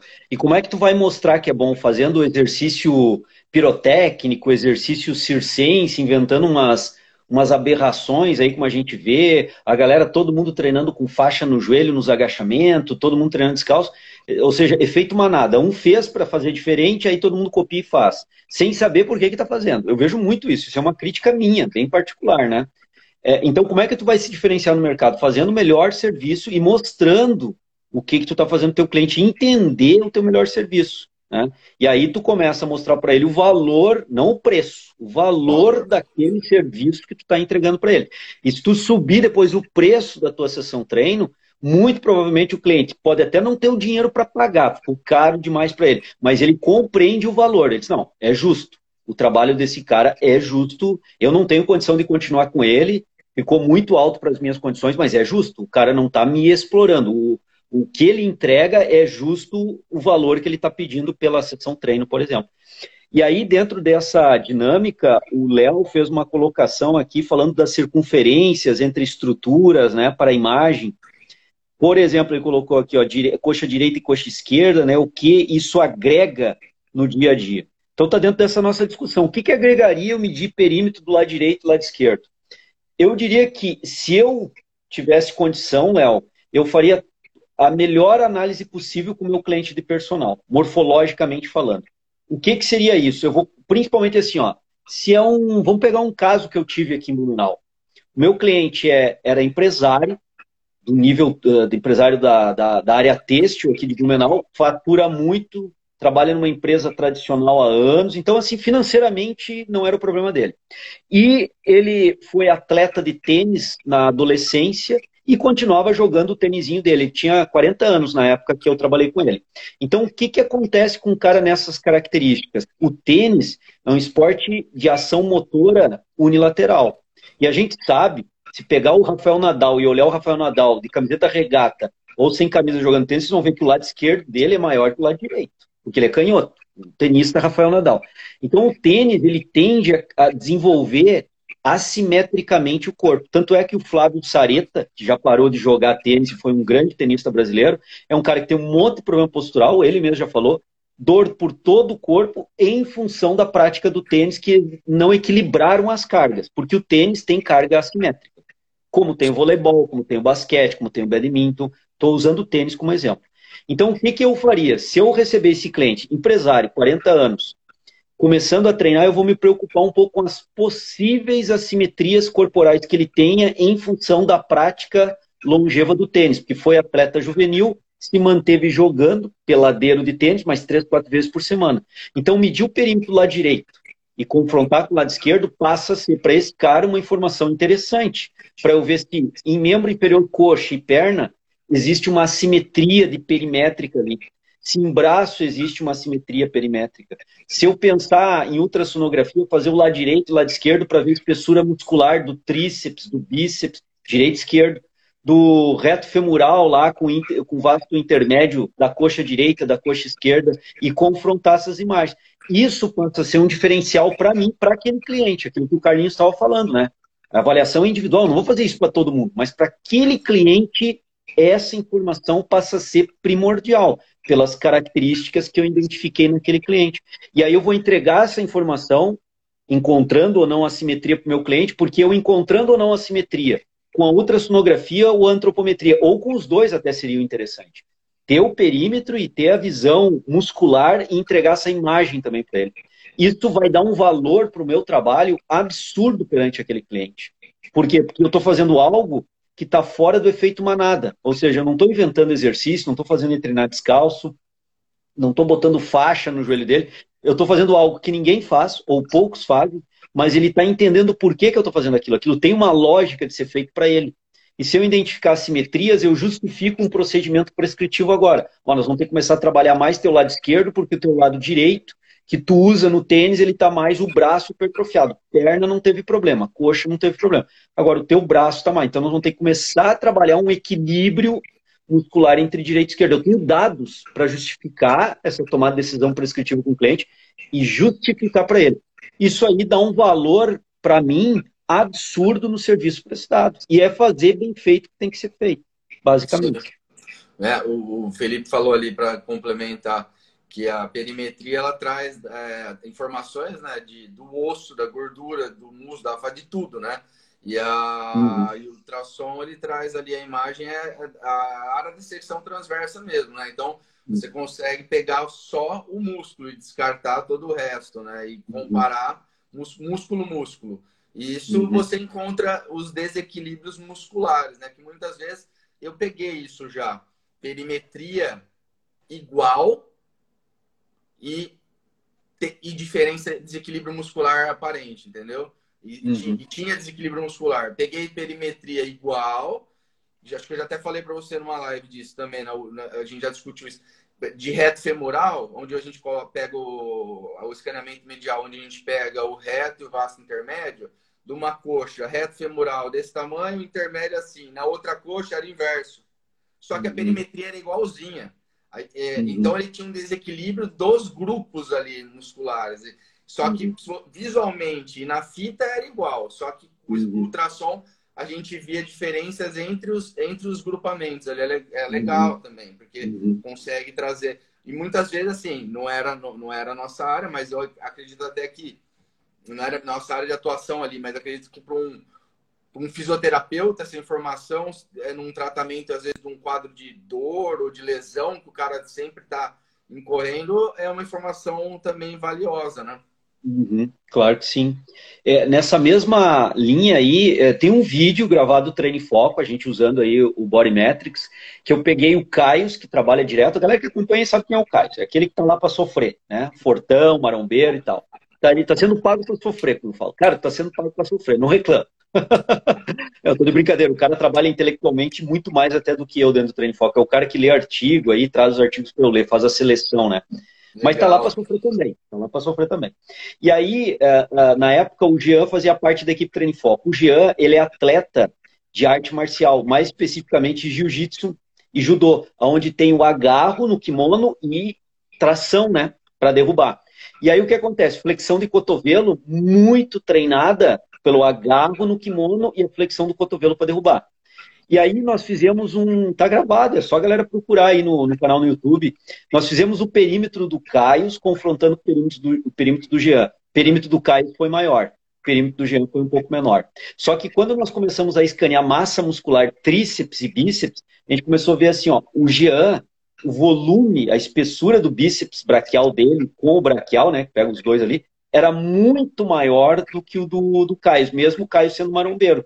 E o Caio tinha um tríceps muito maior. Então, quando a gente pega o perímetro, o, o, o Caio tinha um perímetro um pouco maior do que o do Jean.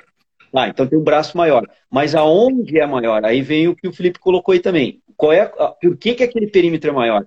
E aí ficou bem legal, porque a gente viu que o Caio tem um perímetro um pouco maior, porque o tríceps é bem maior, e o Jean tem um perímetro um pouco menor, porém o bíceps dele é muito maior que o do marombeiro. E muito provavelmente especificidade, né? Agarra o kimono e traciona. Porque o Jean é um atleta de nível nacional, então é um cara que treina muito pesado isso. Então a gente começou a raciocinar as especificidades e viu que só o perímetro, tudo bem, o Caio tem um perímetro um pouco maior. Mas aonde que está o volume muscular realmente maior? Era no tríceps e não no bíceps. Porque até o Jean por, mesmo tendo um perímetro menor, tinha uma espessura de bíceps maior do que do cais. Então isso é legal, são informações que se tu não conciliar a perimetria com a ultrassonografia, tu não, tu não consegue distinguir sim, isso. Sim, sim. Não, e é totalmente a especificidade mesmo, né? Você uhum. pega ali e consegue te dar cheque, né? Cheque mate uhum. ali, consegue uhum. ver. É, uhum. a, lê aí, João, da Denise. Denise, nesse caso de assimetria, qual a melhor forma de trabalhar? Começar o exercício com um membro mais fraco ou aumentar a carga? Ó, essa pergunta é fantástica, Denise. E assim, ó, a galera espera o quê, né, Carlos? Ah, começa com assimétrico para o lado deficitário. Só que olha assim, ó, é, tem, assim, eu vou dar um spoiler, que eu, eu nem vou falar o nome do autor aqui, porque eu não, não sei nem se eu posso dar o spoiler. Até porque ele botou nos stories esse dia, o cara botou assim, um estudo assim, ó que ele estudou algumas pessoas, é um pesquisador bem conhecido, logo, logo está saindo o trabalho dele aí. É, ele colocou umas pessoas a treinar, que tinham assimetria muscular, tinham assimetria, diagnosticada por ultrassonografia, lá no estudo dele, no pré, na linha base. E aí ele botou essas pessoas a treinar por um período de tempo simetricamente, lado direito e esquerdo igual, igual. E depois de uma intervenção de 12 semanas ou 16 semanas, ele voltou a medir espessura muscular dos dois lados e confrontando sempre. O que, que ele identificou? Que aquela assimetria ainda existia, mas ela agora era bem menor. Ou seja, treinando simetricamente, bilateralmente, já foi o suficiente para uh, ah, não homogeneizar ainda aquela simetria, mas aproximar bastante. E aí, aí eu perguntei para ele, porque ele postou isso nos stories, né? Ele disse, pô, onde é que está esse estudo? Onde é que está publicado? Eu quero ler e tal. Eu disse, calma, João, esse aí não está publicado ainda, a gente mandou a publicação, eu larguei um spoiler aqui. Então logo vai sair. Mas com esse estudo desse cara aí, eu não vou falar o nome porque eu não sei se eu podia estar dando esse spoiler aqui também, uh, mostra, Carlinhos, que a primeira estratégia que nós temos que usar é o treinamento simétrico. E a minha experiência e o que eu preconizo em aula e falo, e a minha experiência prática me mostra isso. Por quê? Porque tem pessoas que têm assimetria e nunca treinaram simetricamente musculação bem treinado. E quando tu aplica um treino de hipertrofia bem feito para pessoas que apresentam previamente uma assimetria, normalmente tu começa a diminuir essa diferença até um determinado ponto. Então, eu prefiro começar com treino simétrico e monitorar. Se isso estiver acontecendo, eu vou levar esse treino simétrico até quando eu ver que estagnou e não homogeneizou mais. Porque às vezes eu consigo, já teve caso comigo, que eu corrigi a simetria só com treino simétrico, que parece ser o que esse estudo também aí, quando sair publicado, está mostrando. Tem um, pouco, tem um pouco a ver com... Eh, João, se eu falar o termo errado, você me corrige que eu já estou um pouco afastado faz um tempo dessa área de treinamento. É... Tem um pouco... É treinamento cruzado que isso fala? Tem um pouco... É... que é uma relação de você treinar um membro só e o outro responder. E responder no outro. Nesse caso, não, Carlinhos, porque nesse caso eu estou treinando os dois membros. O que está ah, com déficit de desenvolvimento. É, eu, eu, entendi o que você falou, que você treina simétrico, mas, mas deve ter alguma relação com isso, eu quero dizer, porque de você não ter necessidade de você fazer um membro e o outro. Porque você fazendo o, o, o simétrico, vamos dizer assim, você fazendo um, um lado, o outro já responde, você treinando ele é, de forma natural os dois juntos, eu acredito que a resposta vai ser, como você falou, muito mais fácil de equilibrar isso, né? O que o pesquisador me falou, né? De novo, não vou citar nomes aí, mas o que o pesquisador me falou, eu disse, cara, qual é a teoria que está por trás disso? O que, que tu tem como tese, né? Como tese aí para argumentar, qual é a tua visão?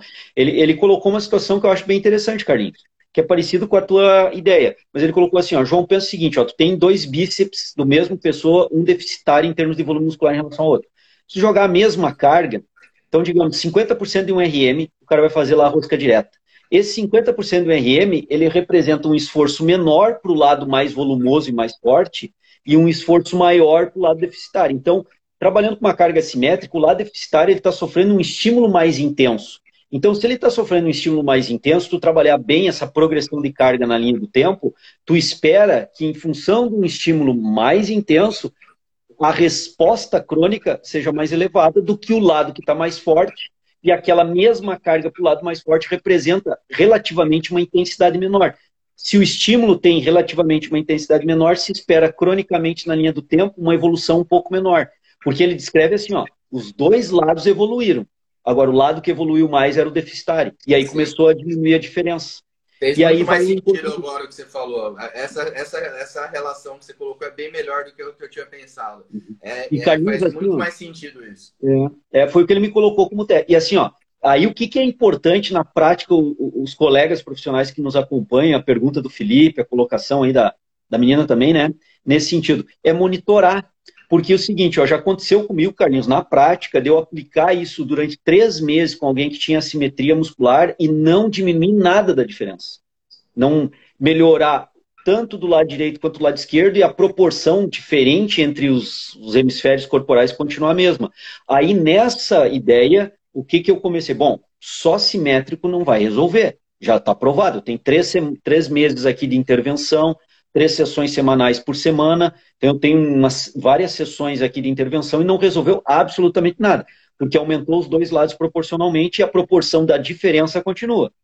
Aí entra um trabalho mais agressivo, mais intenso para o lado deficitário e segurar o trabalho do lado que evoluiu mais, para não evoluir o lado que está maior e tentar evoluir o lado que não está menor para tentar diminuir as diferenças. Aí, nesse caso, cabe, além do trabalho simétrico, um trabalho de cargas assimétricas entre lado direito e esquerdo. Mas veja bem, né, Carlinhos? E a galera que nos acompanha aqui. Primeiro, eu uso a estratégia simétrica. Se funcionar, mantenho ela. Por isso que eu tenho que monitorar. Se eu verificar que não está funcionando, aí eu entro com uma nova proposta de intervenção para manter o lado que está superavitário e o lado deficitário eu boto uma carga adicional ali. Mantendo João, também o treino de Uma, agora uma questão, acho que legal, pessoal. Existe uma, um, um, percentual que justifique esse trabalho, porque diferença a gente sabe que vai ter, né? É, ninguém é ainda mais medindo com ultrassom, né? milimetricamente falando, você não.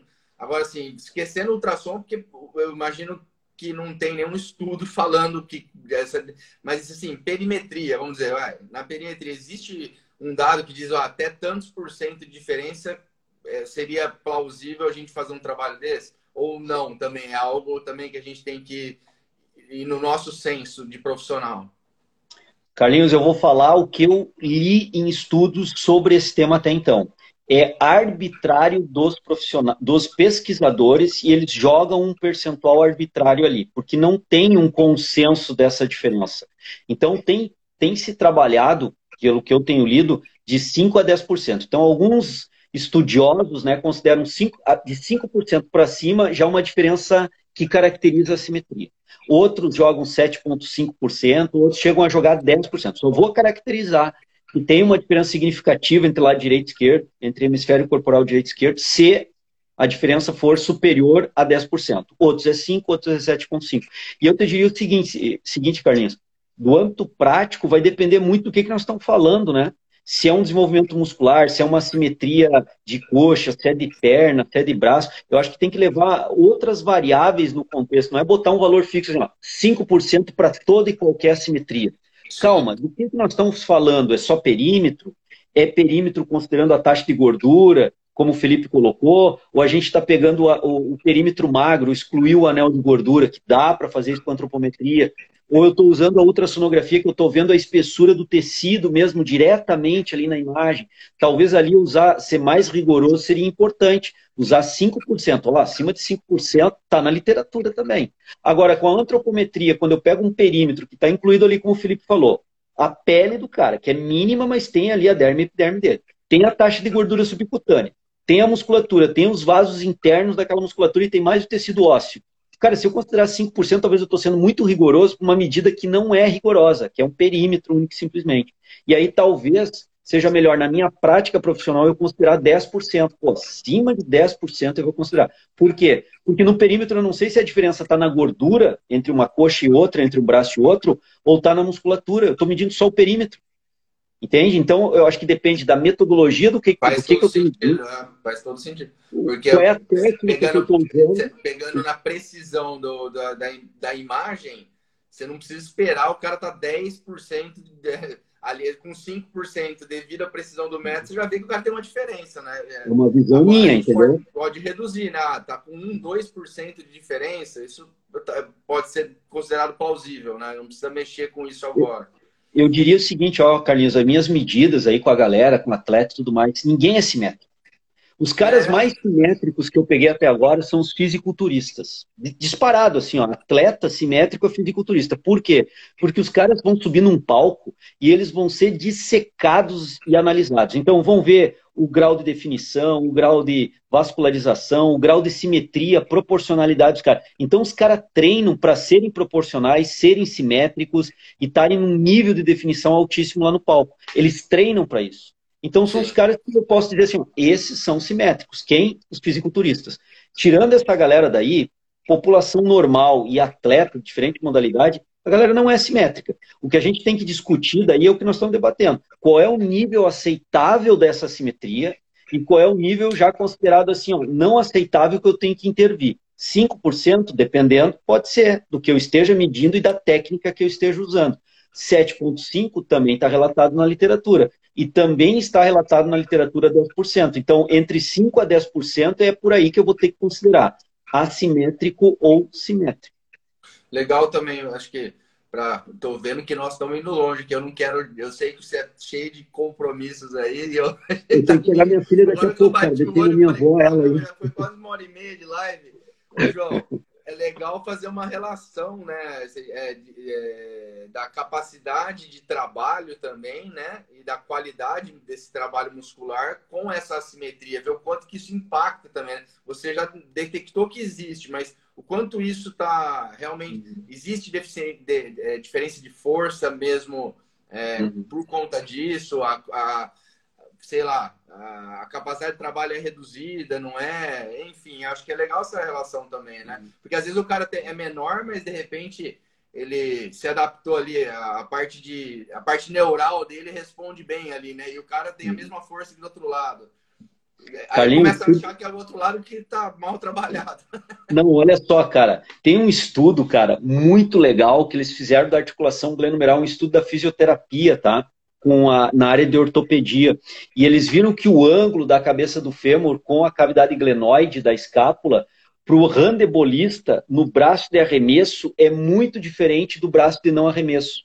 Então, assim, do ponto de vista ortopédico, traumatológico, tu até poderia considerar aquilo ali uma, ah, uma variação deficitária, algo fora do normal, porque o padrão é o outro ombro que ele não arremessa. E ele arremessando várias vezes com o ombro direito, ele deformou, entre aspas, a, a, articulação glenumeral dele. Só que daí na discussão do trabalho eu achei fantástico o trabalho dos caras. Não estou lembrando dos autores aqui para poder até referenciar para a galera. Mas a discussão foi fantástica, porque eles colocaram assim, ó. O ombro, ele pode ser visto comparado com o esquerdo como deformado, mas em termos de performance, aquele ombro agora eu tenho que mudar minha visão. Ele se adaptou para gerar performance. Então, aquela, aquela cavidade glenoide mais côncavo, mais rasa, com aquele úmero mais rodado para um lado, mais antevertido ou não, que é o termo que eles usaram para a cabeça do úmero, aquilo é uma adaptação que gerou uma simetria óssea e, e articular, mas é uma adaptação funcional que permitiu o cara ter uma habilidade de arremesso muito maior do que o contralateral. Então, eu posso enxergar de duas formas, né? Ou o copo meio vazio, meio cheio. Eu posso enxergar aquilo ali como uma simetria, mas eu posso enxergar aquilo ali como uma adaptação funcional, que é o que eles discutem no artigo. achei fantástico, assim. Legal. Tu tem os dois lados da moeda para analisar, né? Sim, sim. Velhão, não sei se você quer concluir aí, fazer um fechamento para a galera. Eu, eu que fiquei até agora assustado. Eu falei, eu tô uma hora e meia. Eu, eu peço para ter uma horinha com você e já tô extrapolando aqui. É, o papo é... foi legal, né, Carlinhos? Quando o papo vai legal, a gente nem sente. Eu também olhei agora aqui no computador, pô, já deu uma hora e meia. Eu preciso pegar minha filha, deixar ela com a minha mãe. Ali, mãe, uma horinha eu tô aí pegando a Sofia. Mas não, tranquilo, cara, não tem. A, a avó e a neta se dão bem, né, cara? Daí elas ficam lá conversando. Ah, que legal, isso é ótimo. É, Isso é ótimo. Mas, cara, assim, ó, sempre é um prazer conversar contigo, né? Trocar uma informação, conversar com a galera. Teve uma participação legal aí do pessoal, questionando, né? Direcionou a nossa fala aqui ao longo da, da live. Até nós não estabelecemos nada no seu tema, né? Quantificação da massa muscular e monitoramento. Não fugimos ao tema, discutimos bastante coisa, mas guiados pela galera, né? Eu acho que isso que é legal. A galera entrou na live para ter alguma informação e nos guiou aí na discussão. E, cara, estou sempre à disposição. É, como eu disse, é um prazer sempre estar conversando. O prazer eu gosto é meu, cara. O prazer é meu. Trocar informação. É meu. Então, quando precisar, estou à disposição sempre aí. Show de bola, João. Ó, e vou, vou falar aqui ao vivo que eu, eu quero o livro aqui no Sul, hein? mandar, vou te mandar o endereço, que agora tá fácil tô, tô de receber. E, aí, Tô esperando, eu receber o livro, eu mostro pra galera aí que eu quero vou, vou mostrar o, o que tá chegando. Guardando. É novo esse daí, João?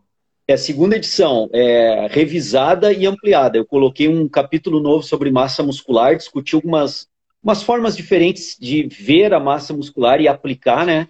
E coloquei um capítulo sobre erro de avaliação do, do, do, manuseio do adipômetro, da medida do adipômetro, que não tinha. Então tem três capítulos novos e um subcapítulo novo, e todo o livro foi reformatado. Quem tem o livro anterior da primeira edição e comprar, e já teve vários aí que adquiriram a segunda edição, viu que está bem diferente.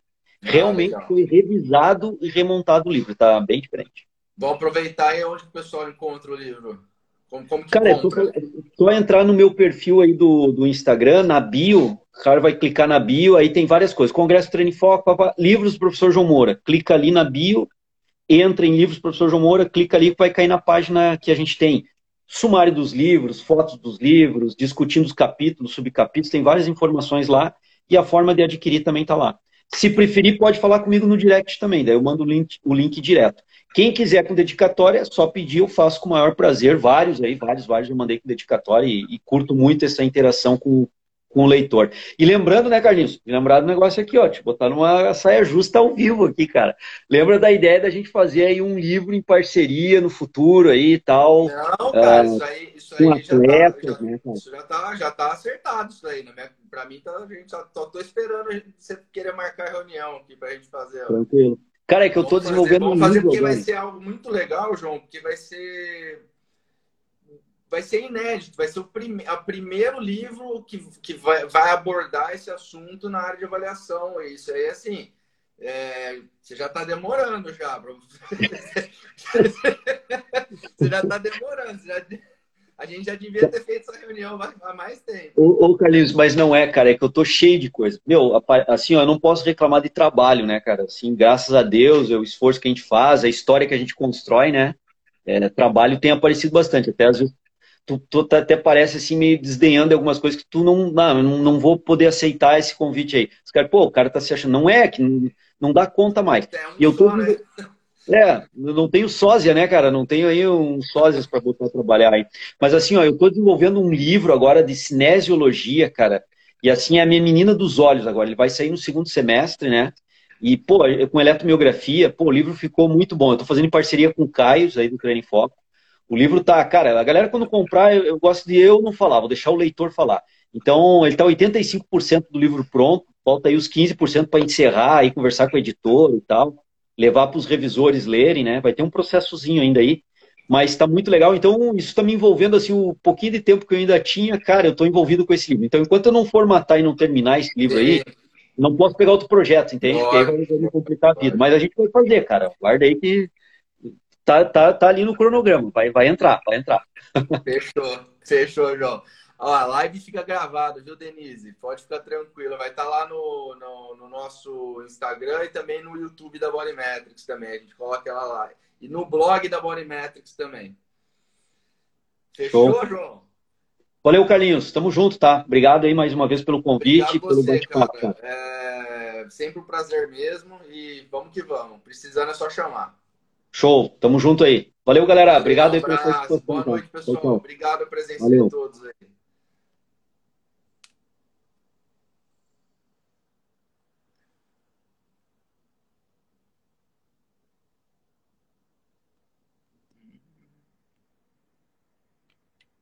Obrigado por ter acompanhado o nosso conteúdo. Não deixe de nos seguir nas redes sociais e se inscreva em nossa newsletter para receber todas as novidades do nosso blog.